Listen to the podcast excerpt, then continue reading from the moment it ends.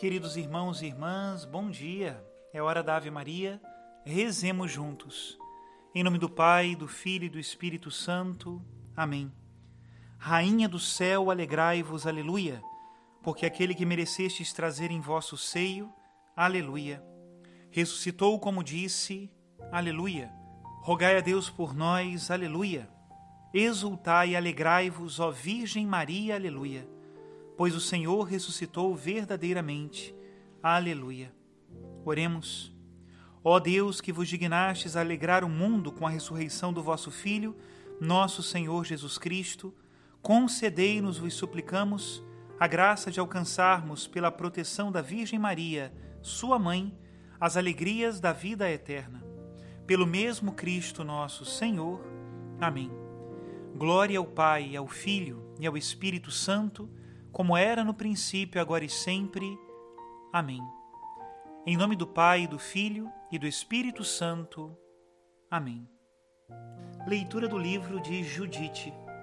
Morava na cidade por esses dias Judite, filha de Merari. Judite vivia na sua casa como viúva havia três anos e quatro meses. Fizera para si um quarto no terraço de sua casa. Usava um pano de saco sobre os rins e trajava vestidos de viúva. Jejuava todos os dias da sua viuvez. Era muito bela de aspecto e formosa de rosto, prudente de coração e com bom senso e muito honrada. Não havia quem fizesse a seu respeito maus comentários, pois era muito temente a Deus. Chegaram a seus ouvidos as palavras inconsideradas do povo contra o chefe por estarem desesperados com a falta de água ela soube também de todas as palavras de Osias, que jurara ao povo entregar a cidade aos assírios depois de cinco dias. Judite lhes respondeu: Ouvi-me, e eu farei uma proeza que chegará aos filhos do nosso povo através das gerações. Esta noite vos postareis à porta da cidade, e eu sairei com minha serva. Antes do prazo que fixastes para entregar a cidade aos inimigos, o Senhor visitará Israel pela minha mão, como eu confio. Vós, porém, não procurareis entender o meu plano, não vou-lo informarei, senão depois de completar o que vou fazer. De longe gritou Judite às sentinelas das portas: Abri, abri a porta, Deus está conosco, o nosso Deus para manifestar ainda sua força em favor de Israel e seu poder contra os nossos inimigos, como fez hoje Todos acorreram do menor ao maior, pois parecia-lhes incrível que ela tivesse voltado. Abriram-lhes as portas, acolheram-nas, acenderam uma fogueira para clarear e se ajuntaram ao redor delas. Palavra do Senhor, graças a Deus. Queridos irmãos e irmãs, continuamos as catequeses do Papa Francisco sobre a velhice e hoje falaremos de Judite, uma juventude admirável, uma velhice generosa. Estimados irmãos e irmãs, hoje falaremos de Judite, uma heroína bíblica.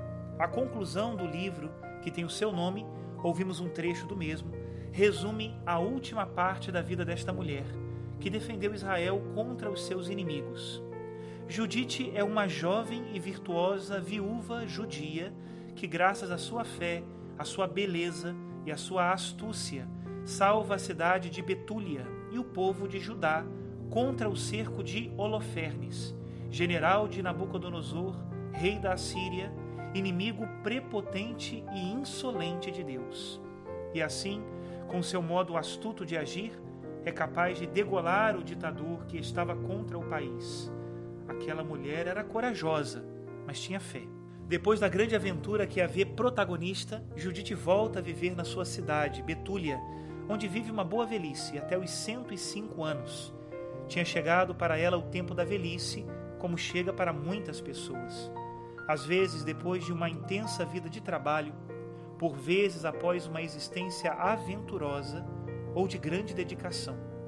O heroísmo não é apenas o dos grandes acontecimentos sob as luzes da ribalta, por exemplo, aquele de Judite ter matado o ditador, mas com frequência o heroísmo encontra-se na tenacidade do amor, derramado numa família difícil e a favor de uma comunidade ameaçada. Judite viveu até mais de 100 anos, uma bênção particular. Mas hoje não é raro viver ainda tantos anos depois da aposentadoria. Como interpretar este tempo? Como fazer frutificar este tempo que temos à disposição? Vou para a aposentadoria hoje e serão muitos anos. E o que posso fazer nestes anos? Como posso crescer? Mas como posso crescer em autoridade, em santidade, em sabedoria? Para muitos, a perspectiva da aposentadoria coincide com um merecido e desejado descanso de atividades exigentes e cansativas. Mas também acontece que o fim do trabalho represente uma fonte de preocupação e seja esperado com uma certa inquietação. O que farei agora? Será que a minha vida se esvaziará daquilo que a preencheu durante tanto tempo? Esta é uma pergunta. O trabalho diário significa também um conjunto de relações, a satisfação de ganhar a vida, a experiência de desempenhar um papel, uma merecida consideração, um tempo de abundância que vai além do simples horário de trabalho. Claro que há o compromisso alegre e cansativo de cuidar dos netos. E hoje os avós desempenham um papel muito importante na família para ajudar a criar os netos. Mas sabemos que hoje em dia nascem cada vez menos filhos e os pais estão frequentemente mais distantes, mais sujeitos a deslocações, com situações de trabalho e de moradia não favoráveis. Às vezes, também mais relutantes em confiar aos avós espaços de educação. E só lhes concedem aqueles estritamente ligados à necessidade de assistência. Mas alguém me dizia, quase sorrindo com ironia: hoje os avós, nesta situação socioeconômica, tornaram-se mais importantes porque possuem aposentadoria. Há novas exigências, até no âmbito das relações educativas e parentais, que requerem a reformulação da aliança tradicional entre gerações. Mas perguntemo-nos: será que fazemos este esforço de reformulação? Ou será que simplesmente sofremos a inércia das condições materiais e econômicas? Com efeito, a coexistência das gerações prolonga-se. Procuramos juntos torná-las mais humanas, mais carinhosas, mais justas nas novas condições das sociedades modernas? Para os avós, uma parte importante da sua vocação é ajudar os filhos na educação das crianças. Os pequeninos aprendem a força da ternura e o respeito pela fragilidade, lições insubstituíveis que com os avós são mais fáceis de transmitir e de receber. Os avós, por sua vez, aprendem que a ternura e a fragilidade não são apenas sinais de declínio para os jovens, constituem passagens que humanizam o futuro. Judite fica viúva cedo e não teve filhos, mas na velhice pôde viver um tempo de plenitude e serenidade, consciente de ter vivido até o fundo a missão que o Senhor lhe confiara. Para ela é o tempo de deixar boa herança de sabedoria, de ternura, dos dons à família e à comunidade, uma herança de bem e não só de bens. Quando se pensa em herança, às vezes pensamos nos bens e não no bem que se pratica na velhice e que foi semeado, aquele bem que é a maior herança que podemos deixar. Precisamente na sua velhice, Judite concedeu a liberdade à sua serva preferida isto é sinal de um olhar atento e humano em relação a quem lhe esteve próximo. Esta serva acompanhou-a no momento daquela aventura para derrotar o ditador e degolá-lo. Na velhice, perde-se um pouco da vista, mas o olhar interior torna-se mais penetrante. Vê-se com o coração. Torna-se capaz de ver coisas que antes passavam despercebidas. Os idosos sabem olhar e sabem ver. É assim. O Senhor não confia os seus talentos apenas aos jovens e aos fortes. Tem talentos para todos, à medida de cada um, também para os idosos. A vida das nossas comunidades deve saber desfrutar dos talentos e carismas de tantos idosos que no registro civil já estão aposentados, mas que são uma riqueza a valorizar. Isto requer, da parte dos próprios idosos, uma atenção criativa, uma atenção nova, uma disponibilidade generosa. As antigas habilidades da vida ativa perdem a sua parte de constrangimento, tornando-se recursos de doação. Ensinar, aconselhar, construir, cuidar, ouvir, de preferência em benefícios dos mais desfavorecidos, que não podem dar-se ao luxo de alguma aprendizagem ou que são abandonados à sua solidão. Judite libertou a sua serva, enchendo todos de atenções. Como jovem, conquistou a estima da comunidade com a sua coragem.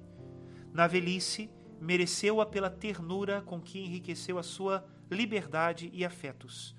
Judite não é uma aposentada que vive melancolicamente o seu vazio. É uma idosa apaixonada que preenche com dons o tempo que Deus lhe concede. Recomendo-vos, pegai um destes dias a Bíblia e abri o livro de Judite. É pequenino, lê-se facilmente. São dez páginas, não mais. Lede essa história de uma mulher corajosa que acaba assim, com ternura, com generosidade, uma mulher à altura. Assim gostaria que fossem as nossas avós, todas assim, corajosas, sábias, e que nos deixem a herança não de dinheiro, mas a herança da sabedoria semeada nos seus netos. Até aqui a citação do nosso querido Papa Francisco. Que Deus abençoe a todos em nome do Pai e do Filho e do Espírito Santo. Amém.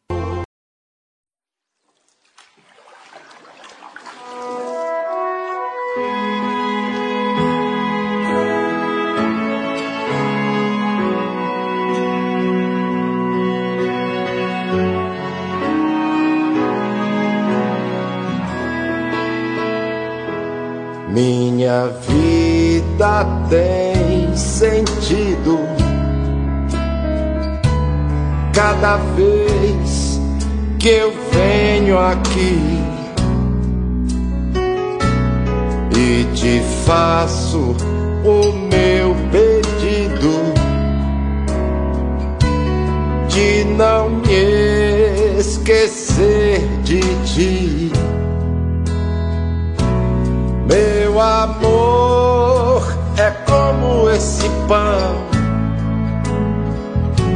que era trigo que alguém plantou, depois colheu e depois tornou-se salvação e deu mais vida e alimentou o povo meu. Eu te ofereço vinho e pão. Eu te ofereço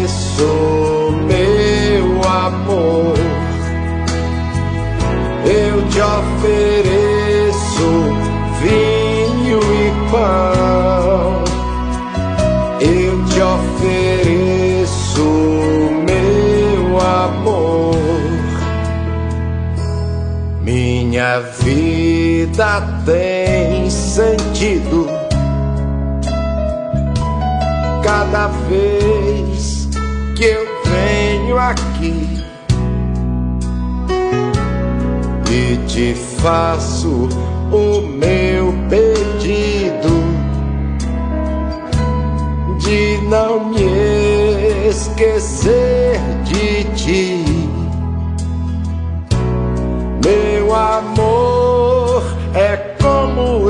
Vinho que era fruto que alguém plantou, depois colheu e depois encheu-se de carinho e deu mais vida e saciou